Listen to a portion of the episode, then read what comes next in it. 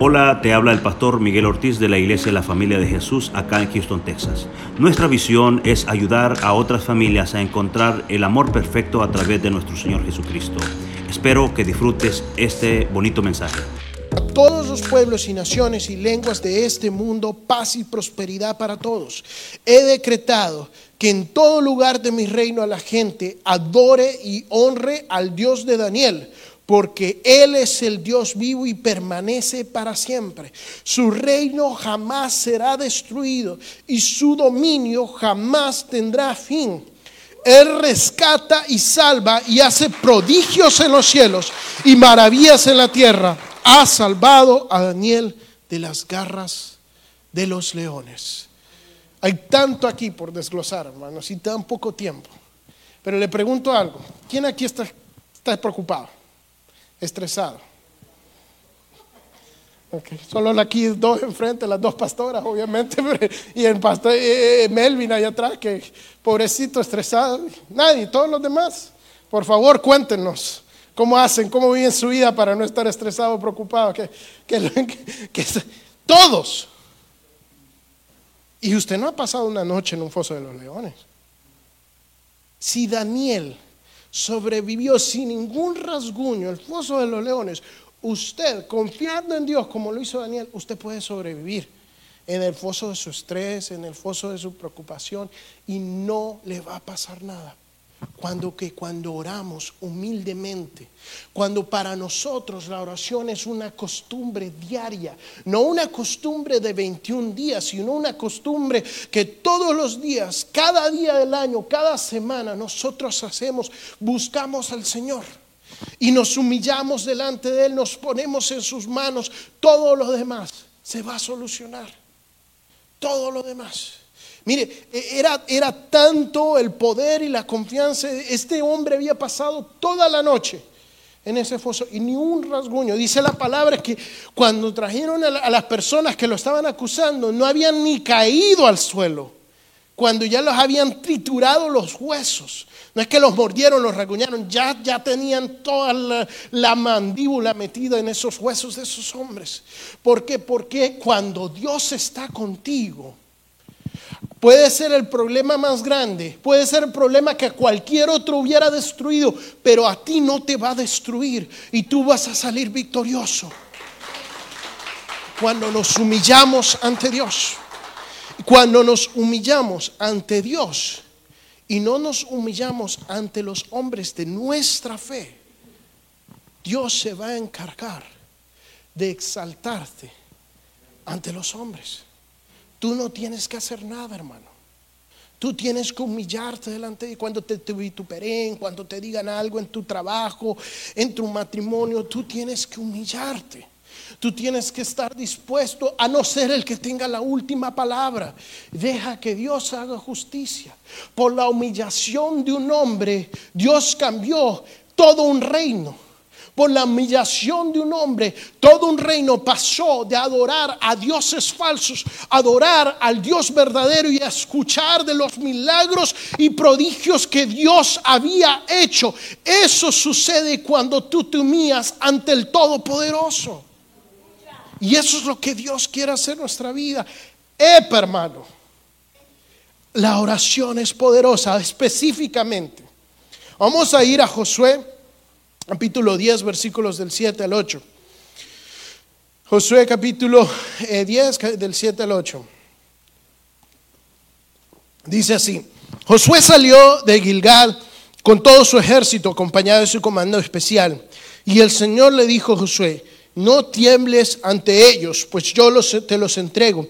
Ninguno de ellos podrá resistirte. Josué estaba en medio de una campaña de conquista, estaba conquistando la, tierra prometida. Y uno de los, de los pueblos, los reyes de, estos pueblos, los amorreos, se levantan en contra de Josué y le, le hacen guerra. Entonces Josué sale y Dios le da una palabra. Dios le da una promesa y le dice, no tengas miedo de ellos, porque yo te los entrego. Muy importante, ninguno de ellos podrá resistirse. Otras versiones dice podrá escaparse. Ninguno de ellos podrá escaparse. Entonces Josué con esta promesa sale a la guerra y empieza a destruir los enemigos. Si usted sigue leyendo el pasaje, eh, cuenta cómo le dieron un golpe fuerte y empezaron a, destruirlos a todos y empezaron a, ganar y a tener victoria. Pero entonces se estaba poniendo el, sol, se estaba acabando el día. Y aquí entramos a, la parte que nos importa a nosotros, Josué capítulo 10, versículo 12. Eh, eh, ese día en que el Señor entregó a los amorreos en manos de los israelitas, Josué le dijo eh, al, Señor en presencia de todo el pueblo, Sol, detente en Gavión y luna, párate sobre Ayalón. El sol se detuvo y la luna se paró hasta que Israel se vengó de sus adversarios. Esto está escrito en el libro de Jacer y en efecto el sol se detuvo en el cenit y no se movió de ahí por casi un día entero. Nunca antes ni después ha habido un día como aquel. Fue el día en el que el Señor obedeció la orden de un ser humano. Fue el día en el que el Señor obedeció la orden de un ser humano. Fue el día en el que el Señor obedeció la orden de un ser humano. No lo digo yo, lo dice la Biblia. No cabe duda que el Señor estaba peleando por Israel. ¿Cuántas veces te ha obedecido Dios a ti? ¿Quién se atreve a decir amén? Esta es una de las oraciones más atrevidas.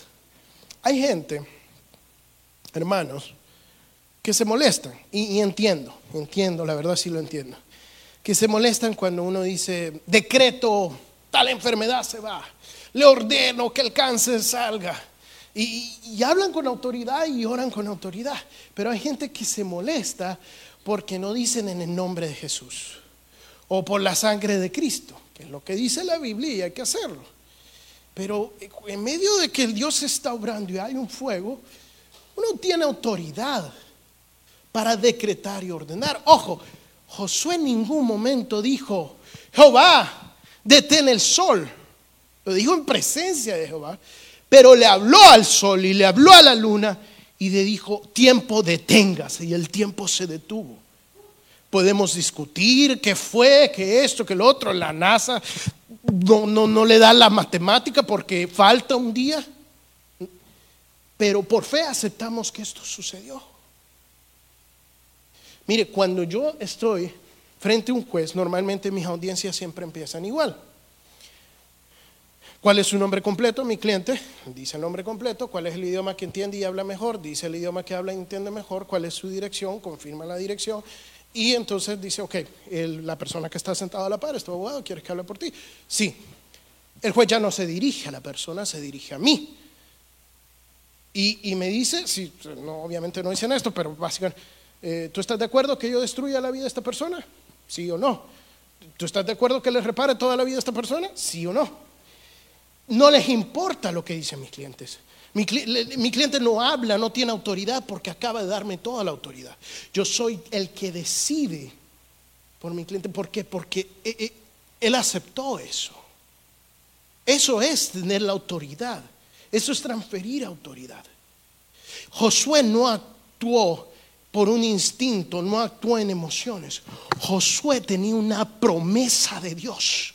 La promesa que Dios le había hecho es que delante de ti iban a caer todos ese día. Delante no va a haber ninguno que te resista. Yo te voy a dar la victoria. Están peleando, se está haciendo de noche. Hijo, no están todos muertos, deberían de estar todos muertos. Bueno, necesito más tiempo. Detengan el tiempo y vamos a seguir ganando. ¿Por qué? Porque cuando tú oras específicamente en una promesa que Dios te ha dado, lo imposible se hace posible, lo sobrenatural se hace natural en tu vida. Porque oras bajo las promesas que Dios te ha dado. Cuando oramos de esta manera, específicamente, hermanos, por lo que Dios te ha prometido, tú no te estás parando en un lugar vacío. Tú tienes la autoridad de Dios para decretar, para ordenar, porque ya Dios lo dijo en los cielos y se hace aquí en la tierra. Por eso es, sepa porque es humildemente, pero de manera específica en las promesas que Dios ha dado.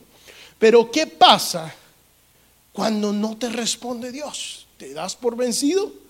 ¿Tiras la toalla ahí? Dices, no, yo no tengo esa autoridad. O no, tal vez esa promesa no era así. Tal vez no, no entendí muy bien. Y por eso vamos a, a la tercera, persistente, EPA. Vamos a primera, el primer libro de Samuel, capítulo 1, versículos 9 al 17. Primera, primer libro de Samuel, capítulo 1, versículos del 9 al 17. Me indica amén cuando lo tengan. Amén. Dice, una vez estando en Silo, Ana se levantó después de la comida y a la vista del sacerdote Lee, que estaba, sentada en una, que estaba sentado en una silla junto a la puerta del santuario, con una gran angustia comenzó a orar al Señor y a llorar desconsoladamente. Ana estaba llorando y llorando. Entonces hizo este voto, Señor Todopoderoso, si te dignas, mira la desdicha de esta sierva tuya, y si en vez de olvidarme, te acuerdas de mí y concedes, me concedes un hijo varón, yo te lo entregaré para toda su vida y nunca se le cortará el cabello. Como Ana estuvo orando largo rato ante el Señor, Elí se fijó en su boca. Sus labios se movían, pero debido a que Ana oraba en voz baja, no se podía oír su voz. Elí pensó que estaba borracha. Así que le dijo, ¿hasta cuándo te va a durar la borrachera? Deja ya el vino. No, mi Señor, no he bebido ni, ni, vino ni cerveza.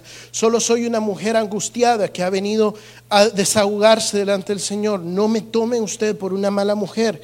He pasado este tiempo orando debido a mi angustia y aflicción. Y Elí le dijo, vete en paz que el Dios de Israel te conceda lo que has pedido. So, esta es la historia de Ana, Penina y Elcana.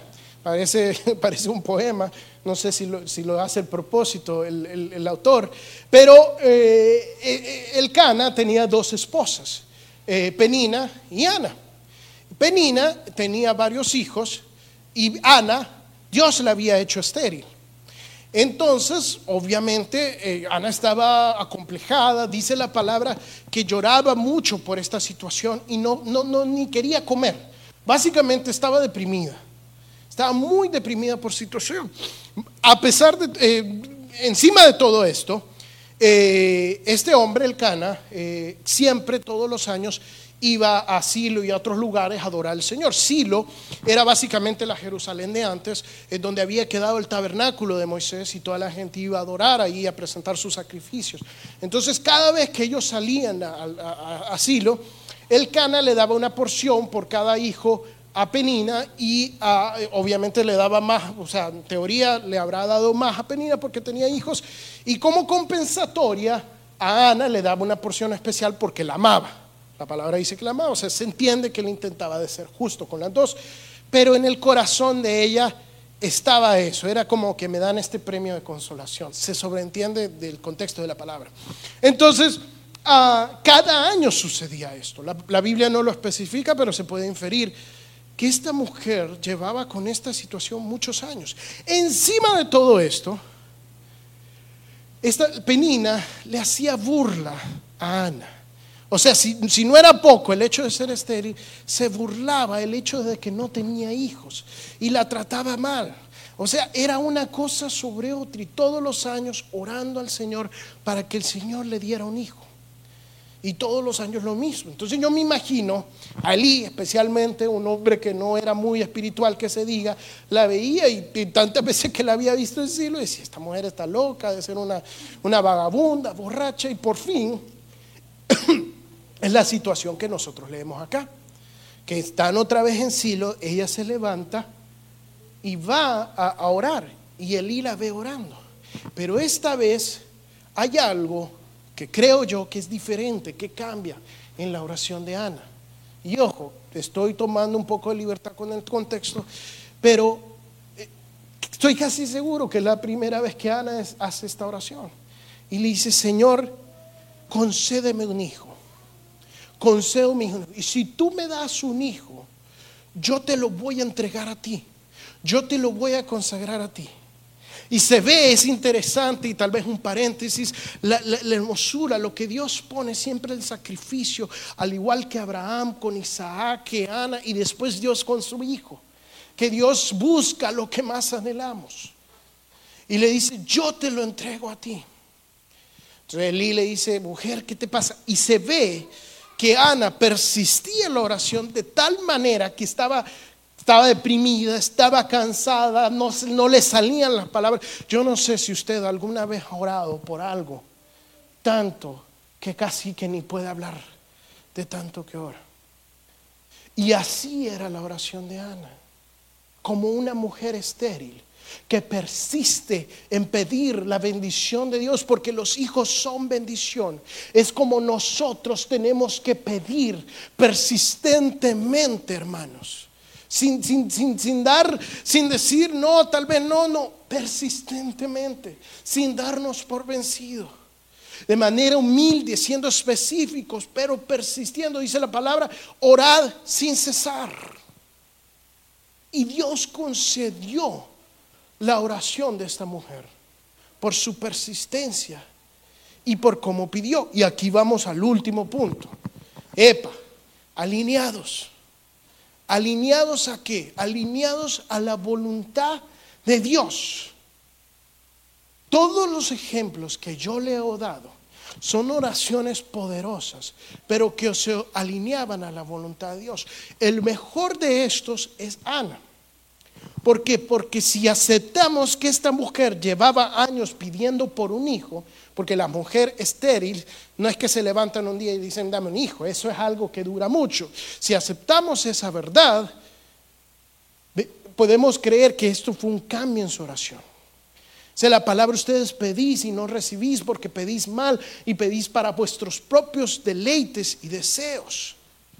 Esta mujer había estado pidiendo un hijo y Dios no quería un hijo, porque la palabra dice, Dios la había hecho estéril. Era Dios que la tenía en esta condición. Dios no necesitaba un hijo, Dios necesitaba un profeta y sacerdote. Dios necesitaba un juez que se levantara. Cuando esta mujer cambia su oración y le dice, no es lo que yo quiero, yo quiero un hijo, pero yo te lo entrego a ti. Dios se acuerda de ella, dice la palabra, y le da al hijo. Y ese hijo se convierte en Samuel.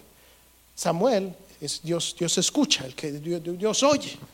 Ese hijo es la respuesta. Cuando tú cambias tu oración y dejas de pedir lo que tú quieres y pides lo que Dios quiere, Dios te escucha, hermanos, y Dios responde. Por eso es que debemos de orar de manera humilde, siendo específico en, lo que Dios te ha prometido, persistentes, pero buscando la voluntad de Dios.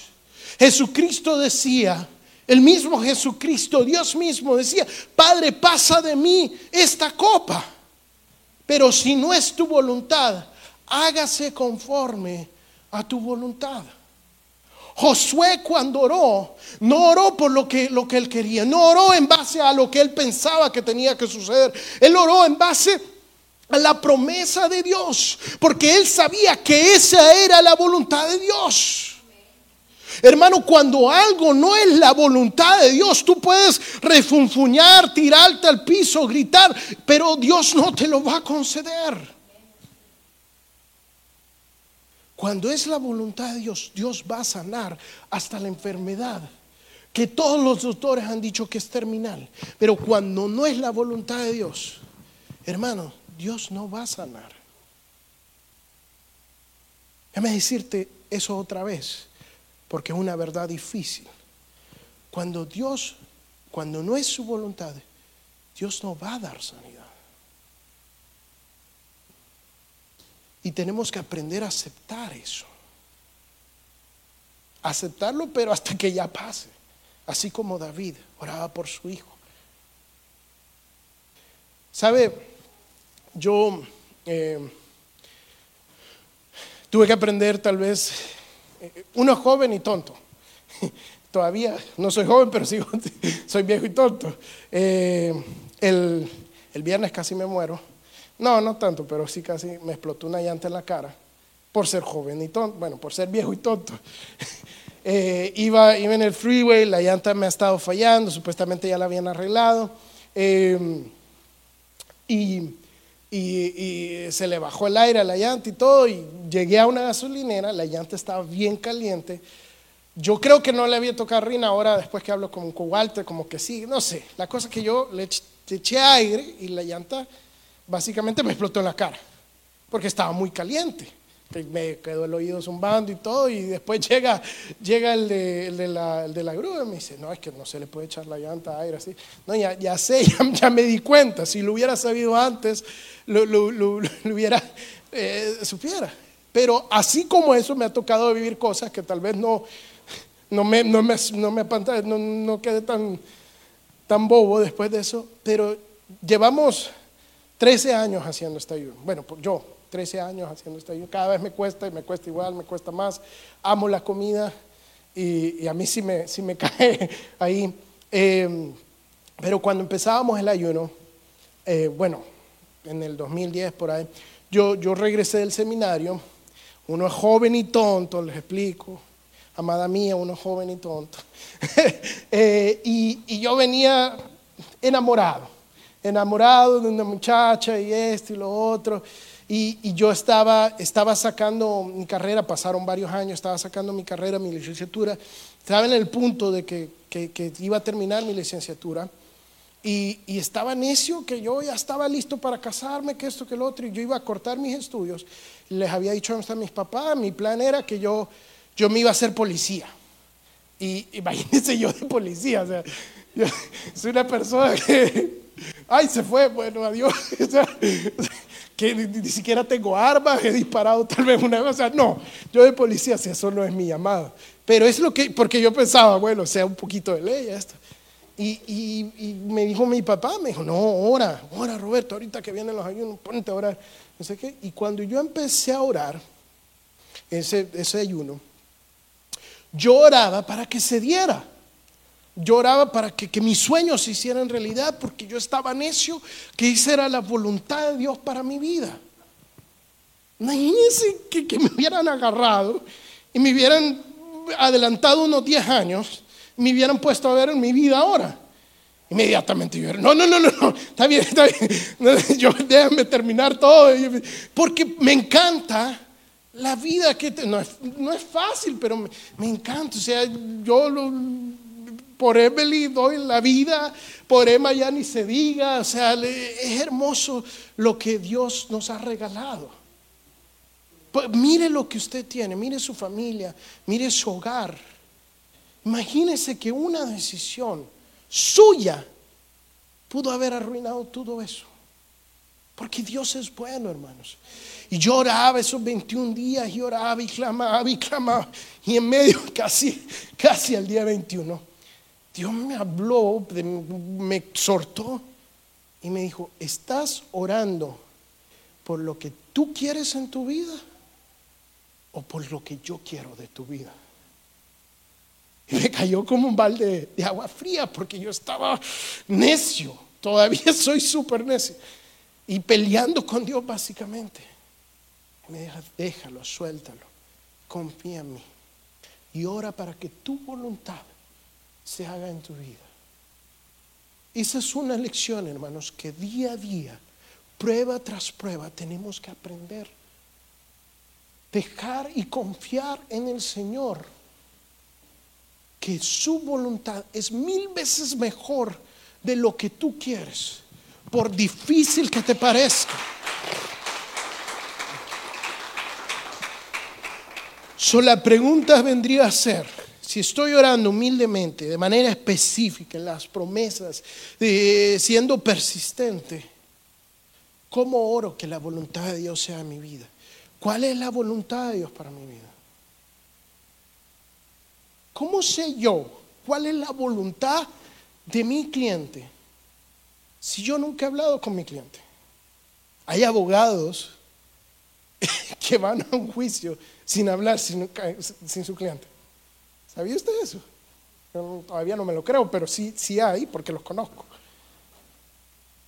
Hay cristianos que viven su vida, que toman decisiones día a día sin nunca hablar con el Señor, sin nunca orar. ¿Con qué cara te atreves a decir que sigues a Cristo, pero no hablas con Él para ver qué quiere para tu vida? ¿Cómo sabemos cuál es la voluntad de Dios para tu vida si no conoces a Dios? Si nunca has hablado con Dios, si la última vez que hablaste con Dios fue los últimos 21 días del año pasado. Tenemos que conocer al Señor, hermanos. Si este es un tiempo especial, es un tiempo donde nos acercamos a Dios, pero pide por su... Deseo que disfrutes este bonito mensaje. Nuestros servicios generales son los miércoles a las 7.30 pm y domingos a las 9 y 11 de la mañana. Nuestra dirección es el 14935 de la Lilla Road, Houston, Texas 77060. Esperamos